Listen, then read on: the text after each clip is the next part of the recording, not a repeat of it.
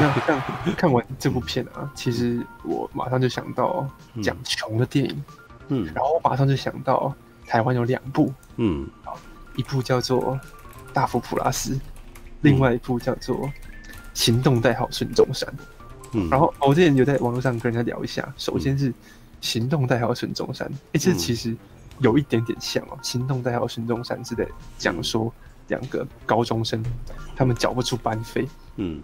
啊，他们太穷了，嗯，然后两个人就突然有个大计划，想要说，哎，那学校不是有那个孙中山铜像可以，嗯，好，那我们把它偷去卖钱呢？两个人就说好啊，啊，可是哎，那这样钱要怎么分？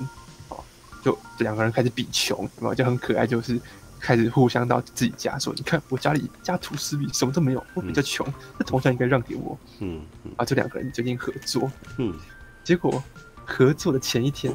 哦，突然某一个其中一方，啊，男孩 A 就突然失踪了，然后把所有的器材全部都全部都带走，嗯，然后男孩 B 当然就想说，哎，没关系，没有你跑路了嘛，那我也自己找一帮兄弟，啊，然后他们就带着应该是不知道是什么初音还是什么的面具，然后晚上要潜进去抢铜像，嗯，结果一进去发现，哎，另外一边也有另外一群。戴着同样面具的男孩也要一起来抢铜像，然后就开始就是几几群戴同样面具的那个男孩，然后开始在那边抢铜像，然后开始在那边拉扯啊，啊，嗯，然后其实呃有那么一点点像，也是在讲说呃下层穷人他们为了生存，然后他们开始产生一种弱弱相残的状态啊，但是我觉得。行动代号孙中山这部片有趣的，哎、嗯，不知道，嗯，各位有没有看过？嗯、大侠你有看过吗？我有看过，嗯，好吧，你觉得那部片怎么样？嗯，那部片怎么讲？其实我看完之后，觉得那个那部片离我们的人生还是生活还是太远，因为那个一志愿，它是用某种嗯比喻式的东西在比喻整件事情的，嗯嗯，对，他是用比喻的方式的，他他他的他的比喻是用那个中学生的那个。跟那个雕像的互动来暗喻那个这个社这个社会阶层这样，但是那个自身上的他就实际编了一个哦，很像真实世界会发生，虽然虽然说很夸张，但他是那个还是很像真实世界有可能会发生的事情的，嗯嗯，所以说哦看起来那个距离感就没有那么大了。但是那个孙中山这部一直给我有有一股距离感，因为他的那个暗喻暗喻暗的暗的那个暗喻法，他暗喻的太。太太深了，太太太明显啊！哎哎，天老爷，天老爷，你看过吗？天老爷不知道还在不在？我没关系，我自己的感觉啊，嗯，《行动代号孙中山》这部片，如果以类型的角度来看的话，我会觉得它有一种实验，他可能想要去玩出那种青春校园喜剧加上偷拐抢骗的那种感觉，嗯，这一点我我给他肯定。可是，在讲穷的部分，看完《寄生上流》再回来比，会发现《行动代号孙中山》真的是。呃，完全就是被甩在远远甩在后面。那大当大佛普拉斯呢，因为我觉得大佛普拉斯有哦，嗯、可是行动代号孙中山没有。为什么？嗯、因为呃，它里面的穷都是用讲的、嗯、啊。然后你你你就你用想的，两个中学生在比穷啊，那这种事情很明显就是一个没有穷过的人他会想出来的一个故事。嗯，那哦，因为我刚刚说啊，穷并不只是你的账户存折里面数字而已，穷是一种。你的人生的态度，哦，你可能人格完全都会不一样，嗯，所以正常来讲，嗯，哦，如果你是穷人的话，你是不可能在那边炫耀你有多穷，然后两个人那边比穷的，好，然后他整部片给的感觉都是一种，哦，其实你感受不到，他们两个，哦，或者说这个主角很穷，他们的穷都是一种他们讲出来说我很穷，我很穷，然后呢，只是为了要推进故事而已，嗯，嗯。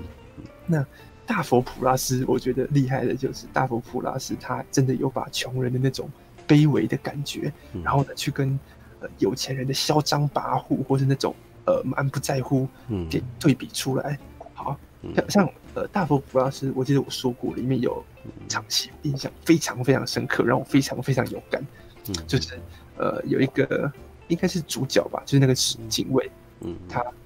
就是有意识到自己因为发现了那个设计师的秘密嘛，他觉得说自己可能有点不安全，他想要去找他的三叔，嗯，哎，还是什么叔叔，跟他说，哎，我可能，如果我发生什么事情，拜托你照顾一下我的妈妈。结果那个叔叔一直给他推销眼镜，然后一直说啊，我告诉你这个，然后你要叫我花三百块，好，我卖你三百块干嘛的？然后结果最后这个警卫他，嗯，啊，想要托付的话都没说出来。然后呢，面对这个叔叔，他也一直无法就是找到机会把话说出来。然后最后反而还付了他三百块买了一副自己的眼镜。嗯，啊，那就是我觉得，就是一种，对啊，好像。有的时候，你如果一个人没自信，或是你可能你的人格不是那样子，你就是你没有发言权。穷人是没有发言权的，穷人只能一直受别人哦，可能其他人啊，不见得是有钱人哦，就是受其他人的言语摆布，然后呢，你也只能一直默默的承受，默默的接受。嗯嗯嗯。然后他，所以这就呈现出了那种穷人的悲哀。那么其其实前面那个什么，嗯，他的威胁啊，或是呃什么。呃，就是那个谁啊，有人被撞进阴沟里面，嗯，死了，我都觉得那还好。可是那一场戏，就是他一直想要讲话，可是一直讲不出来的那场戏，我真的觉得那完全把穷人的状态给展现出来。就是你是没有发言权的，然后你是你你可能有需要，呃，你可能在在呼救哦，你可能在告诉别人说，拜托拉我一把，可是呢，没人听得到，嗯。那那其实《寄生上流》里面也有这场戏哦，就是被关在地下室，然后呢，你一直要哦，要他一直撞那个头的信号，有没有？然后一直去敲 help，然后敲到头破血流，可是上面完全没有人注意到你，那就是穷人的状态啊！大他们在呼救了哦，已经活不下去了。可是哎，因为你是穷人，你的声音不会被大家听听见，所以呢，没人知道你是什么状态。嗯嗯啊，对啊。哎，我们可以再聊一下我们那天在讲的事情，因为《寄生上流》这一部，他记得了今年的坎城金棕榈，嗯，可是去很有趣哦，他去年得坎城金棕榈的就是四肢愈合的，嗯，小偷家族，小偷家族。那你会发现，其实他有点不约而同的在讲很类似的事情，只是说他们讲的方向是不太一样的。是是是，对，我觉得我们可以先拿那个小偷家族啊。来跟《寄生上流》对比，你会发现作者意向跟他们的个性还蛮不一样的，差很多。都他们都是在讲穷困这件事情哦、喔。嗯，对。但是你会发现，其实我觉得，我觉得是枝裕和比较没有去思考，就没有去去想说我要对抗有钱人或者什么。嗯，他也没有想说他要去从有钱人那边去剽窃。虽然里面有几段是那种他的去，就是他可能去的那个家里面，然后那个家里面人可能就是。就会发现他们也是不太不是很关心他们这样子。嗯，不过是枝裕和他本来，嗯，他的着眼点，他的不管不管是什么骗骗子的着眼点，他的重点一直都不是对抗。他没有对他的东西其实不是他的东西其实是很温和的啦。对，他的东西其实都一直在想说，我们这些人可以互相一起合作，做出那个什么可以。他以前没有，他以前其实还蛮蛮蛮愤慨的。嗯哼，像无人知晓知晓的夏日清晨，其实就是你可以感觉出来他很愤怒，嗯，他在告诉你说这个世界到底怎么了？既然会有小孩子就这么穷，然后没有人救他，嗯、然后妈妈跑掉，结果他们死掉了，然后他们还要自己想办法这样子。不过，即使像无人知晓，他是枝裕和拍法也只是在讲说，哦，在这个大环境，这个不知道怎么样的社会，有人这样子在过生活，嗯嗯对，他其实有一种哦，以拍过生活的概念来拍。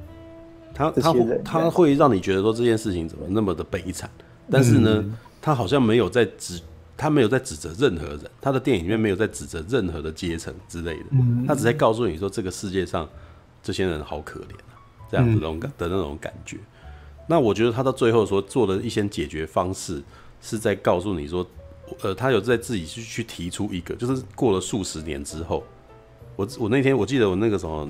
前年吧，还是去年的时候，其实也就是讲过这件事情啊。就是我当我在看完了《小偷家族》以后，我觉得他是试图要把那个什么呃无人知晓的夏日清晨那样子的东西，告诉你说，我们现在其实有一个方式，也许是我们可以解决的，可以可以可以，我们可以解决，就是其实即使过得很穷，但是他们还是可以开开心心的生活的那种感觉。对，就是，而且他其实讲的就是。这些不同阶层都拥有痛苦的人，都寂寞的人，他们可以聚在一块，啊，可以聚在一个，你可以感觉起来小说家族里面的人，即彼此之间是都没有亲属关系，但他们却像一家人般的生活着，这样子。是是是，你这样想起来好像很共产主义哦，就很对啊。其实这个是这个概念，其实是很那样子的哦。对，是一个非常单纯的一个这样子的概念，就是我们没有亲属关系，我们也没有任何的那个什么呃利害关系什么的，但是我们是纯粹是因为我们都需要彼此，所以我们在我们聚在一起这样子。嗯，是对。那你看这个就跟寄生上流的那个很不一样啊。寄生上流是四个人一家人，他们为了要生存，然后他不惜把其他的人给解决掉了。嘿，对。那甚至那个什么还想要去侵占上流，然后他们怨恨上流阶级的人，对，然后想要取代他们这样子啊。对，嗯嗯嗯嗯，这个我觉得是还蛮有趣的啊，就是。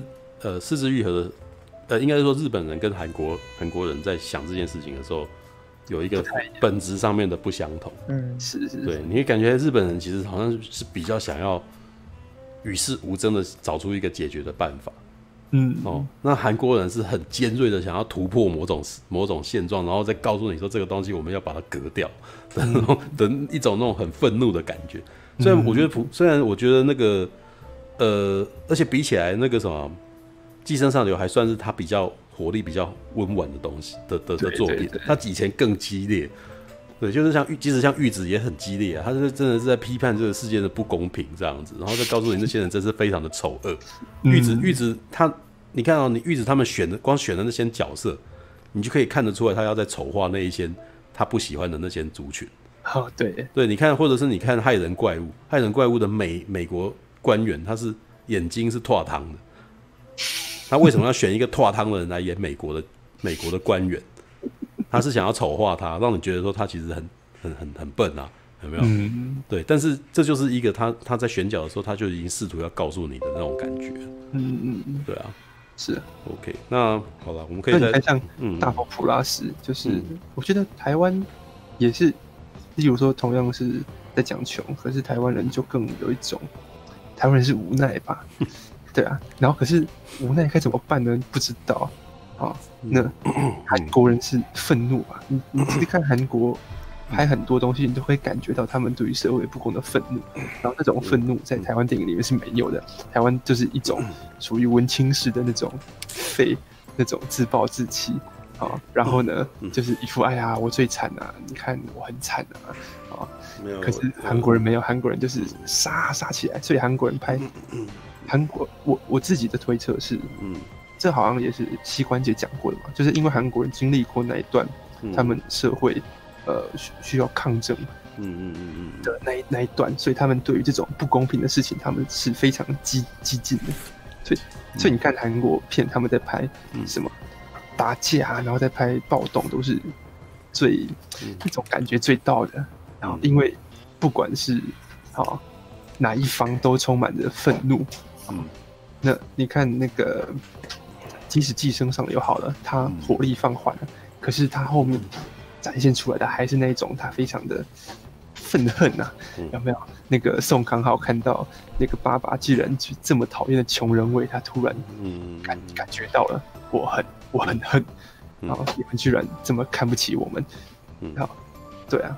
这这大概大概就是韩国电影跟台湾电影的一个基基本心态上的不一样吧。像你之前不是也说，台湾电影常常就是哎讲了一个状态，然后不知道该怎么办啊。嗯嗯，这其实嗯嗯其实那个除了这样呃，把两三个国家的文化那个影视作品做直接对比的话，其实有一个。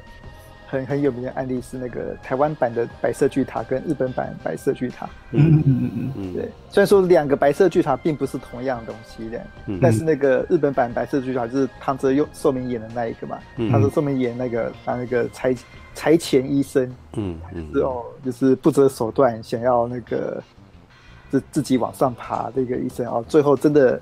给他爬上去了，但但也因此在悔恨中死去这样子。嗯嗯嗯。然后那个我们台湾的白色巨塔呢，他反而是哎主人公哎要面对很多那种大医院里面的人情压力。嗯。他没有突破，没有挑战，他反而最后是选择顺从的那个就就是随波逐流，随波逐流的那种感觉。嗯、是的，是的，这这也是哦，这两个台日之间哎，两、嗯、个类似的题材之后，最后两方选择的东西不一样。是的，就在某些程度代表说两边的文化差异是不太一样的。是，嗯，因为在好像上上个礼拜我们不是在聊那个《贼王二》嘛？我其实就有稍微聊到一些，就是不同不同区域的那个什么的创作人，他们的的那个影视，他们的那个着重的点，跟他们的风格其实是都不太一样的。应该是说，呃，香港他们那一群导演说，他们都各有他们自己的风格，但是他们你会发现他们讲的东西其实都有一个很类似的状态。对啊，台湾的情况呢，就是我们因为自从那一天之后啦，我们就开始。去思考，就是就是我在这跟朋友们聊天，或者是跟大家跟跟陈佑他们聊天的时候呢，也都有提到类似的，就是我们就开始聊探讨这些东西嘛。然后有一有一个非常有趣的状态，就是台湾的导演们，电影导演，我们先不提其他领域的，因为刚刚那个 Hydra 其实讲到这件事，我觉得其实是没错，对，就是日本会有这样子的那个风格的，其实就是并不是说日本全部的作品都是那个样子。而是日本的电影这个样子，对。那台湾情况也很像，就是台湾的电影有一个共同的一个很很类似的一个氛围哦，或者是他们有一个非常大的那个主主项，知道吗？台湾人最擅长什么呢？台湾人擅长告诉你的就是什么都不做这件事情，安于现状，你知道？台湾的电影，台湾的电影导演最会讲的事情就是安于现状这件事情。嗯，我们最我们讲这件事情讲的最厉害，讲到国际的，就是李安。嗯，你仔细看李安的电影，他的每一个角色到最后都是什么都没做。像我们最近的那一部那个什么，比利林那个中场战士，嗯，他是把他等于是把台湾式的那种那种概念把它丢到，然后让美国就是让美国人去诠释。嗯，他是一个在线在战争感受到痛苦，在家里面也感受到痛苦。嗯，对，他想要逃离，到最后他没有逃离，他能做什么？他做梦，他梦梦到他跟那个女生，好像他爱她，然后两个人逃走，然后就是养了一只狗，有没有？结果到最后什么事都没发生。嗯，对，他是一个安于现状、随波逐流的一个人的故事。嗯，对。然后卧虎藏龙也是，卧虎藏龙的李慕白跟于秀莲都是，哎、欸，他们很爱彼此，但是他们不能做什么，所以他们最后什么都没做，然后就死掉了。哦、对。所以我觉得台湾对。比较像是，嗯，呃，台湾人觉得，嗯，反抗没有用，所以我刚刚不是说无奈嘛，就是台台湾人讲的是，在这个环境中，嗯，做什么都是没有用的，嗯，哦，所以你看大佛普拉斯也是一样的，嗯，无法改变是没有用的。然后卧虎藏龙也是啊，卧虎藏龙那个卧虎藏龙最大的改变是最他最大的改变就是自杀，就是自杀，对对啊，否则没有用的，没有没有用的，对对。不过，可是韩国人会说他是他是李安哦，李安毕竟是很有能力、很有才气的一个人，他可以把哦，他可以把哦不发生什么事情拍的很有韵味，这样。就是不不发生。比如说像对，比如比如说像喜宴，嗯我一直觉得喜宴都超好看的，但他讲的其实就是一场喜宴，但是呢，尤其但是你看到最后那个狼熊在机场哦，把两只手都举起来，那一瞬间，哎，你真的觉得说会觉得说我这两只手举得好有力哦。嗯，明明李安就只是单纯拍他举举手举起来，但你却可以感觉到说，哦，嗯，那个李狼熊先生，哦，他顺从了他顺从了儿女的这样改变，这样，嗯，顺从了命运，他不颁布流产这件事情，对 对，那个你要看啊，就是呃，我是讲说讲的最好的是李安，但是并不是说这种东西当然就没有说他不好，而是他们就变成他很擅长讲。随波逐流的状态这件事情，嗯，所以你刚刚我们聊到大佛普拉斯，他是不是到最后也是一个他没有做什么？这些人到最后是无力的，就是看着这这件事情就这样发生，然后他们只好继续回去工作。对，即使知道里面有那个那个东西在那边，所以他还是继续。写观音也是啊，三代的一个无力的纠葛，然后到最后，哎，就是走回头路，一模一样的事情在发生这样子。然后范宝德。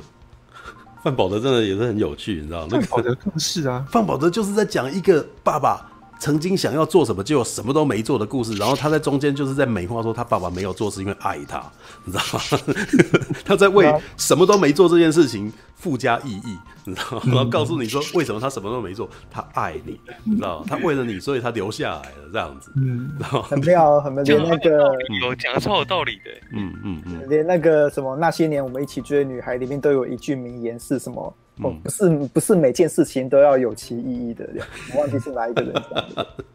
蓝色大像我看喜欢看蓝色大门，蓝色大门也是啊，什么都没做，他什么都没做啊，就是这个女孩子她喜欢上那个有了，她有做了一件小小的勇气，她亲了那个女孩子，她喜欢的女孩子，结果嘞，这件事情就这样很轻薄短小的过去，那女的不理他，于是就变成他一个他们青春的一个剪影，他还是会继续过得好好的。对不对？他最后的一段独白说：“是不是很多年以后我还会再想到这件事情呢？”哎，其实好像没有什么重要的嘛，对不对？就我们的极光生活的极光片语，只是过去的这一段好像还蛮美的这样子。嗯，我觉得台湾导演很擅长去讲这种小小确幸，嗯，就是我温水煮青蛙，我对现状不满哦，可是我们对现状不满的这件事情，就是我们在诉说的事情。嗯嗯，所以到最后是有没有扭转？没有办法扭转，因为我们也不知道怎么扭转，然后。讲出来扭转好像也太假了，所以我们不要讲扭转这件事情。所以你会发现我们的电影是没有第三幕的，我们常常都很少去做出极大的改变这件事情。所以我们的电影到最后就是僵在那个地方，就是一个僵局，always 是这样子。而且我跟你讲，我我那天还在讲说，我之前不是在当那个罗斯骑士影展的那个初审的那个评审嘛，嗯，那些学生拍出来的东西也全部都是这个状态，就他们不知道如何做结局。嗯，那我不晓得是不是他的老师没有教他怎么做结局呢，还是怎样？他是觉得他们不做结局比较酷，就没有做结局，就就是告诉你，好像没有结局，好像就很酷似的这样子。对，是啊，所以嗯，我才说为什么当时那个什么怪怪怪怪物是，我觉得他是最后结局那个毁灭，大家一起毁灭是一种浪漫，因为他是少数讲出一个解决方法，虽然这解决方法可能不太好，可是他有解决了。然后呢？所以呢？哎，很浪漫，因为我们都知道这不太可能发生，啊，所以怪怪怪怪物是我觉得台湾少数电影里面有那种愤怒的感觉，然后他又想要试图去突破，他又想要去冲撞。嗯嗯，我觉得我我就是我刚刚在提的东西啊，就像刚刚 Hydra 讲说，他觉得日本的动画就不会这样子，日本的动画就的那个什么所所做出来的东西，就是常常会会讲出一些他觉得该怎么做。嗯，对，其实我觉得台湾也是类似的情况，就是台湾也是只有电影，就是受受主正统电影训练的那一批导演出来，会是会是跟你讲这个东西，嗯，就他们很文青向，但是他们就是跟你讲的当下的感觉、结果。这样子，有点故弄玄虚的味道这样子，嗯，对，但是呢，会刚真的觉得说你应该往，他就是非常激烈的会呃跟你讲说要怎么样走，我决定那个人突然间要怎样做的时候的那些的的那些情节的规划。反而都不是本科系的创作者，嗯、像你刚刚讲到九把刀，九把刀他其实就不是本科系的人，他写的故事其实都是非常激烈的，都会到最后会有一些非常巨大的变动，然后到最后会有一个结局。对，那就像我那天有，其实我那天在论坛里面，就是在那个讨论区里面跟他们聊啊，就是说，我觉得布袋戏也是这个样子，就是因为我最近在看布袋戏，我就会发现说，其实布袋戏的创作其实到最后。不会像我们那样子，就是维持一个状态不改变。他们最后总是会改变的，嗯，可能会大杀一场，然后或者是可能用巧计去挑拨。对对，这这一定的。对，就是就是像连那个连三 D 八点档，它也是冲突了很多啊。对，它一定是。是。对，只有电影是只有电只有我们的电影会那种完全不告诉你最后要干什么的。对，但是为什么呢？很简单，因为商业。因为因为观众的天性是希望我要有有始有终，你要告诉我一个很明白的结果，是。对，所以不管是日本，像日本的动画，其实到最后其实是一个必须，它总是要 end 的嘛，所以他即使觉得这东西再怎么不可思议，他才是会 end 它，而且他最后会练到怎么样把它圆起来嘛，对，那我是觉得台湾的电影是一直都没有学到怎么把它圆起来，所以他们就干脆就告诉你说我那个什么，我们维持现状吧。当然，当然，我觉得他们的文人的那一段其实也是。也有点在展现于台湾人对于现社会现状的无力感啦。对，没错。对，他们一直想要呈现，因为我觉得台湾的电影导演比较艺术家气息，他们可能就是会想要想要展现出某种某种感觉，然后这些这些这些感觉，他展现的的那个呃的欲望大于商业性，是对。那可是因为别的其实立刻必须要赚到钱的那些商业产品，他们是没有办法，他们是不会想要这样子。就算他们要表达某些讯息，他也不会选择不不给你结局这种事情。嗯，对，所以他们到最后都会给你结局，或者是他用很很激烈的翻转，然后来告诉你，或者是那些或不管是好结局或坏结局，坏结局也是结局啊。嗯，对，像怪怪怪怪物，它最后其实就是一个很悲惨的一个结局嘛。对对，但那也就是结局，那就是只有做出改变了这样子。对，因为做出改变，所以很浪漫。对，呃，没有，就是一种毁灭式的浪漫嘛。但那也是一种东，那也是一种做法呀。对啊，那那是一种比较呃不正统的做法，但他仍旧比什么都不讲还要还要正统一点。甚至你看《狂徒》，他的导演虽然也是科班出身的，可是很明显他就不是，嗯嗯，不是走。那个艺术那那路线，所以他拍出来的《狂徒》也是有结结局的。不过，嗯，像我看《狂徒》跟那个《怪怪怪怪物》的时候，我都觉得很有距离感。嗯，因为其实他们像《怪怪怪怪物》，你你你们说哦有冲突有愤怒，但其实他是直接，嗯，照那个直接把那个日韩那种模式直接套用下来的，这样。对，反而离我们的生活其实又有一点距离感。反正到目前为止，我一直觉得只有李安。嗯，只有李安他有办法把台湾的生活，哎，跟四度的那种效果融合的很完美。到目前目前为止，只有李安这一位。我自己是觉得，可能我离学生的那段还比较近吧。我自己是觉得，其实九把刀讲的那些事情，然后那些人的想法跟心境，我是非常可以体会的。例如说，你呃，你小时候可能会愤世嫉俗啊，想说那些欺负我的人全部都去死吧，这种感觉啊。我我不知道，可能如果你离那一段年纪比较远的话，可能就觉得说这件事好像是这样子吗？嗯，没有，因为那那个什么，大家刚刚讲的就是那一天那个什么，我们在讨论的其中一段，就是他觉得其实他觉得那个怪怪怪怪物会那样，是因为那很很很日式，很韩式，很哦，对，就是很很像日本的那种那个什么，呃。什么类似要听生命的话啊？对对对对对，那种东西这样子。但是我其实会，我我反正是觉得说，他的视觉元素来自于这个一部分的原因，是因为他想他他耳濡目染的东西就是那些东西。对对对对，他应该是看着鬼来电跟贞子长大的人，是对，所以他做出来的怪物既然这么的像伽椰子，嗯，对，他的东西就是就是很咒怨，那个怪物的那个动作就是咒怨的动作。对，没错。但是我是觉得这很明显的是因为我们其实是。我们这一辈的人啊，啊，其实已经有吸，算是吸着日韩文化长大的。嗯、哦，我可能我可能还再多一个美美日，我是我可能是吸美日文化长大的。那像陈佑他们这一辈人，可能还吸了一个韩文化长大。欸、对，那因为台湾的文化一直以来都是属于那种海岛型国家嘛，对，我们是其实是。外来文化入侵激烈，然后我们其实很容易就是把它转化，然后最后生出来就是变成一个新的东西这样子。嗯，所以之前不是常常会有人讲说我们要崇扬本土文化，要抵制外来文化，但是我其实觉得那根本就是假议题。是为什么？因为我们就是我们就是吃这些东西，然后我们生出来的东西就是我们自己的文化。是对，所以我其实一直都不觉得说哦，你一定要去读唐诗啊，或者是你要讲闽南语啊，或者什么的。所以我觉得那个时候我们从小的那个什么。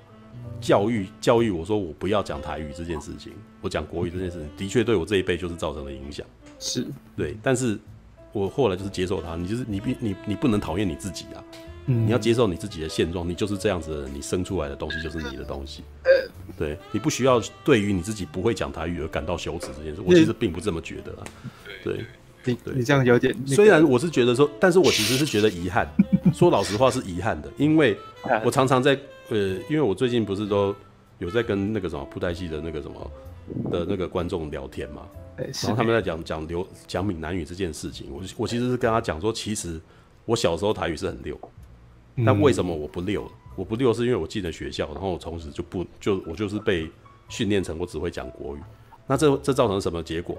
我跟我的祖母、祖父、祖母跟我的外婆，从此以后就成就有代沟，我没有办法再跟他们沟通。可是我记得我在幼稚园的时候，六七岁的时候，我其实是可以跟他们沟通的，我可以跟他们讲话，他们他讲的话我听得懂，我讲的话他们也听得懂。那等到我去念完书再回来以后，我讲国语，他们听不懂了，嗯，然后他讲台语，我其实听不是很懂，是，所以我就失去了。我就失去了那个什么，跟我的祖祖母、跟我的外婆沟通的机会，我就跟他们越来越疏远。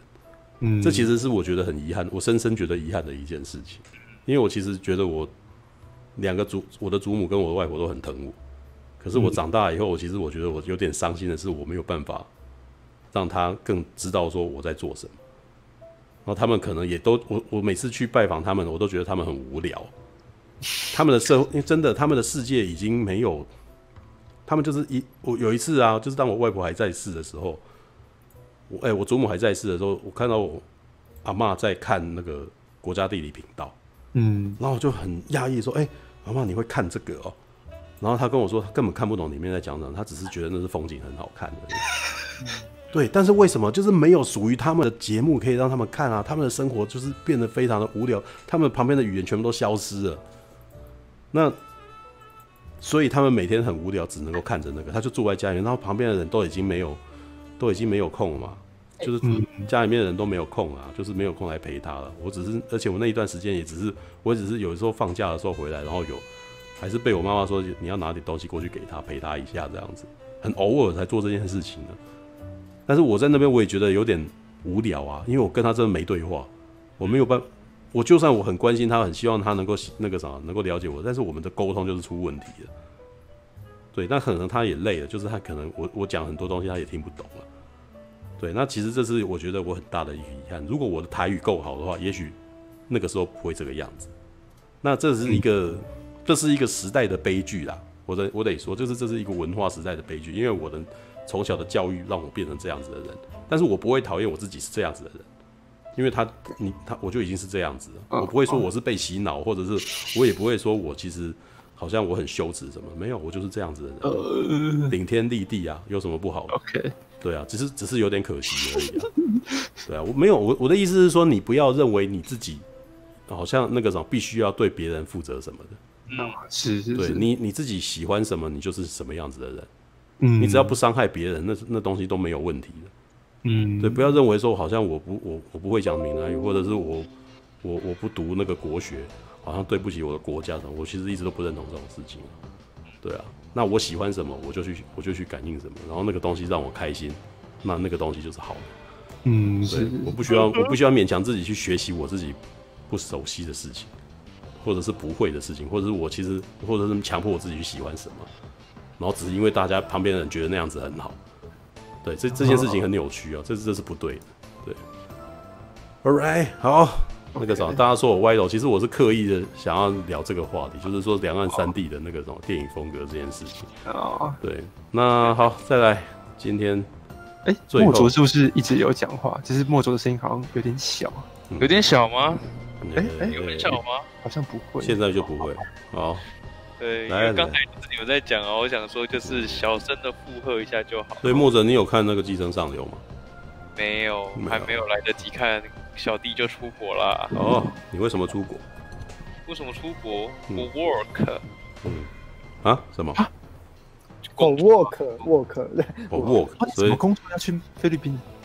哦，就就特殊行业啊。啊？What？博彩业。哦，你是那个，就是那个，你是帮人看那些什么电脑机房那些菠菜叶机房吗？不是不是，其实我是做 marketing 的 brand 的。就是市场部做品牌的，嗯，对，是，所以你要去菲律宾是要去行销吗？还是什么？对啊，其实差不多，但是现在就还在试用期啊，然后就是看三个月以后怎么样。反正反正我只是就是抱着一个从小到大都还没出过国，然后我就想说，好有个这个机会就试试看，因为在台湾也不会有更好的。哎呦，还不错啊！对啊，这是一个不错的。你是做什么的行销啊？啊，市就是在市场部 marketing 里面做 brand 的，是做品牌经营。然后刚好我是做，就是要帮忙，就是做影片，就要一直剪片。我看到才一直剪片这样。哦。每天一天目前的产量是一天要求要产八支。嗯嗯。对。可是为什么要特地跑去菲律宾剪影片？啊？没有，因为他工作公司就在这边的。是那博博很多博彩公司都在菲律宾，都在菲律宾对，因为他这边是合法的。我想说，你剪影片博彩公司，所以是博弈，是博弈，博弈产业，对，就是那个什么澳洲澳洲线上主场在开业，那个那个那种东西，就是那种东西嘛。澳门就那种东西啊，对。对，澳门线上赌场，对，上线了，对，上线了，其实就是那个这个东西嘛。嗯，对对对，有件不错，我有我好记得我在 PDT 上面看过，也有那个跟你做一样行业的人在分享在菲律宾生活。其实还蛮多台湾人、中国人多，然后我们部门里面其实各国人都有，是越南人、泰国人什么的都有。哦，对，所以这边其实像上班真的还还蛮常讲英文的，就是跟 IT 沟通的时候或其他部门就是会比较常讲，但是大部分我们自己在做影片或者说在在讲在讲话沟通开会的时候也都是讲中文，因为都是跟台湾人这样，因为我们主要目标市场还是在大陆，是是是，对吧？所以其实还还蛮还蛮有趣的。嗯，就是还蛮新鲜的一个体验，这样。嗯，可能有认识性感荷官，荷官哦。我说实在话，你想要玩哪个看哪个，就可以玩哪个看哪个。哎，不过我说实在话，真的就是因为我就是因因为一开始进来嘛，你要做品牌行销，你一定要了解自家公司的产品，嗯，然后也要去研究对手。我就花了一周的时间，然后还特别就是去做研究，去做表格。然后看了一堆的那种平台，嗯，然后就是知道，就是有有某一些是是真的会在某一些特殊的片子的片头会看到的公司是真的有，真的，嗯，对，然后就看了之后，我发现就是某一些公司，嗯，他们都各有优缺点，有的是平台游戏类别非常多，但是真人荷官没有很好看，嗯，有的真人荷官还不错，嗯，但是。但是就是他们的游戏啊，或限制界面那些就 banner 就做很差，所以就有一些就是各有优劣，所以我就觉得这个这个行业还真的蛮有趣的。嗯。嗯，只是现在像我像我这边自己在做的部分，其实做影片的部分是是就是呃，我们刚好有个业务，就是刚好公司有赞助某项赛事，那刚好它是某项运动竞技。那比如讲像足球，足球是这一类最大众的，那我们去收集各个场次的那种 highlight 精华，然后再去剪，然后要去放入一些我们宣传文宣啊 banner，然后就会做这样。哦，所以，所以我到现在，我现在这样工作一个月下，我看了，连同今天我在看了上百场比赛，嗯，对吧？那你是不是变得比较会博弈了？没有，不会。你为什么那个博要特别的？哦，不过那个我有看那个 PTT 分享，他也是在菲律宾博彩业的那个工作的人啊，他就说那个其实晚上的生活，那个如果你有一些学长那个喜好深色的话，他有可能会那个等你跟你比较熟之后，嗯，对对，会会带你出去什么什么，所以你有可能会变老司机。对，哦，到时候就变成要看墨卓的大冒险哦。是是是，墨卓的菲律宾大冒险。之后之后，我之前去菲律宾那边留学吧，也是一样啊，就是会有学长，就就是去去嫖妓了。嗯，然后然后他会告诉我说：“哎呀，那个价钱啊，行情比台湾好啊，然后大学生啊，啊，要不要一起去啊？”有按摩店。所以所以所以你去了吗？我我一起去了。然后就是他们去办事，然后我在麦当劳看书。真的？怎么会？为什么？那你为什么要跟他一起去呢？去麦当劳看书是怎么回事？然后，然后，然后原本他们结束之后，那个学长还打电话告诉我说：“哎，那个女孩想要看看你这样子。” 哦，好啊，让她看啊。然后一起吃个饭这样。哦，好好好奇妙的感觉。办完之后才想看看你。想看看你，呃，在办事之前看是怎样？是要三 P 是不是？没有没有没有，就是他可能只是聊天以后，然后想说，哎，怎么会有一个男生那个什么不进来一起，然后竟然选择在麦当劳看书呢？文艺青年呐，文艺青年，真的是。真的，泰山崩于前而不倒啊，就是面不改色，你知道吗？面不改色，真的。对，而且待会儿看到学长，就会想到说，哦，学长刚刚已经那个了，这样子。需要这样子想吗？啊，很烦。想象力不用这么丰富啊。嗯，前一秒他还没穿衣服呢啊。是是。哦，我们那个什么来聊这个离家日。呃，离家日，这应该是比较娱乐一点的，这这内容大家都有看的，看了看了，呃，其实嗯，十点多对啊，这其实我还没看，你还没看那个哎，苹果小姐看，看了看看了，但是我不知道她会不会回答，算了，随便啊。因为他还在聊的时候，我就我就一直在跟她聊天这样，嗯嗯嗯，什么？没有，就是你有看蜘蛛人，没有哎。啊啊！我以为你有去看，那你不是还叫我说什么什么？为什么不去？还问我为什么不做那三代蜘蛛人介绍什么？是吧？就原来也你也没看啊？那是怎样？他是看的《寄生上流》，漏掉这一部。一直讲《寄生上流》，就让我一直很想看，结果都还没有看，然后就好，就就啊，没关系，我们可以去找《寄生下流》来看。我们来讲那个，来来来，好，我们来讲《离家日》哈。好，先念剧情。即将上映的电影啊，干嘛干嘛？你为你为什么就是我在开始的时候，你为什么不刚刚我在炖的时候就叫我讲话？怎样啦？你先介绍吧。可是有人看恰吉吗？恰吉我看过了，那个已经过了。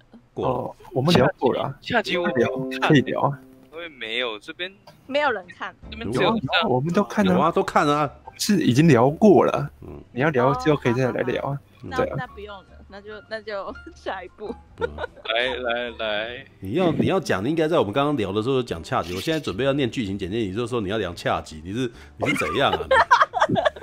你这样子叫我该如何是好？你讲到恰吉，就会想要让我突然大喊一句：“柯市长，你在哪里？”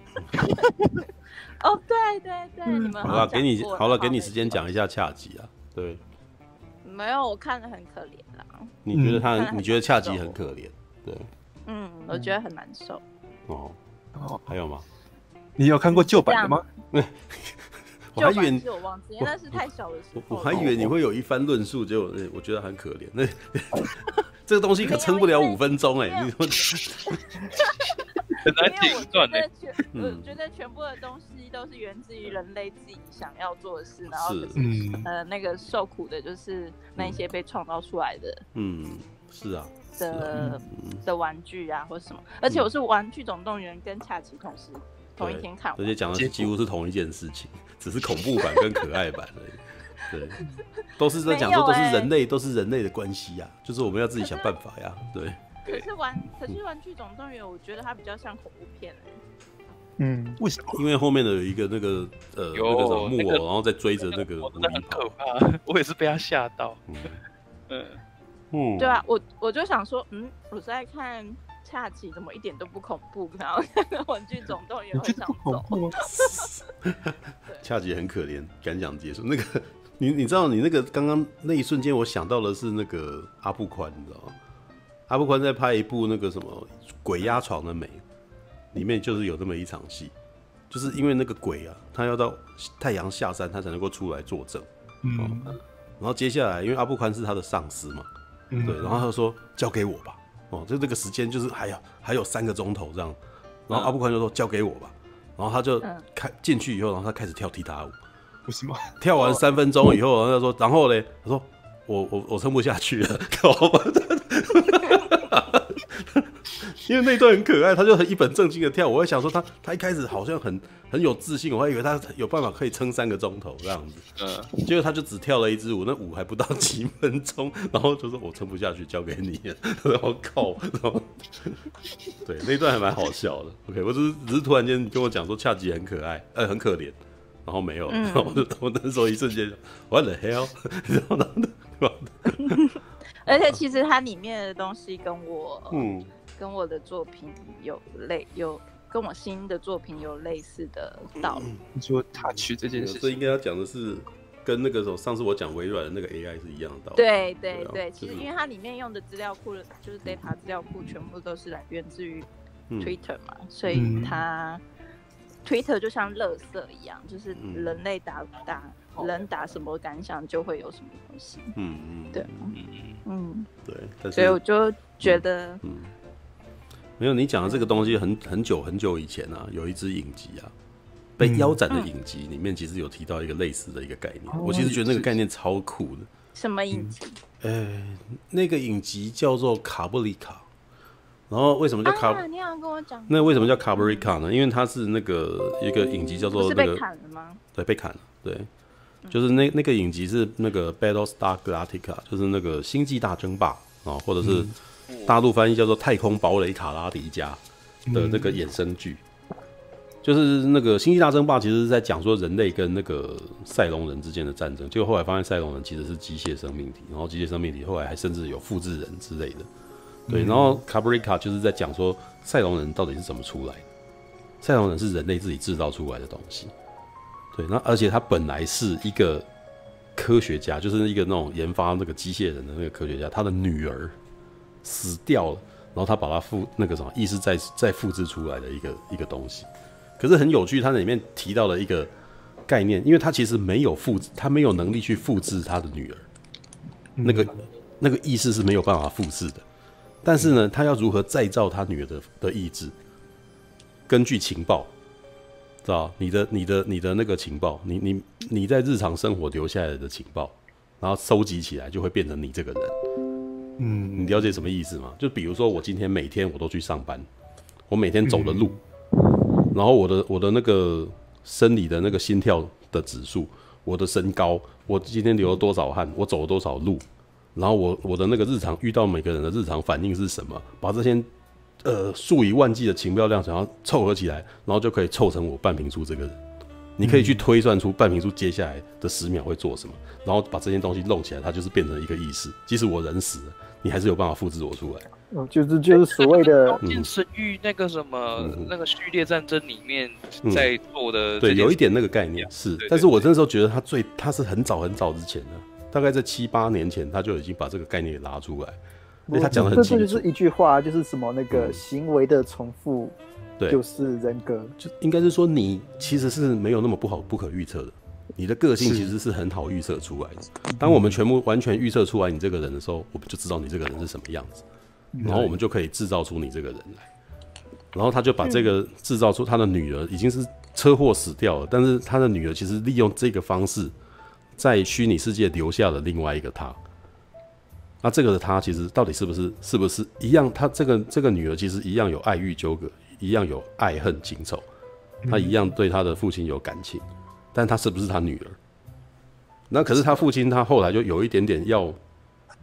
他要强迫他自己相信这件事情，嗯，然后他又是一个很强势的人，所以他最后其实就是把他的女儿的意识灌进了那个什么他的产品里面，一个铁一个铁人，然后那就是赛龙人这样子。但是我当我觉得哇，这部这么好看，就是他被腰斩了，就大概演到这边就没了这样子。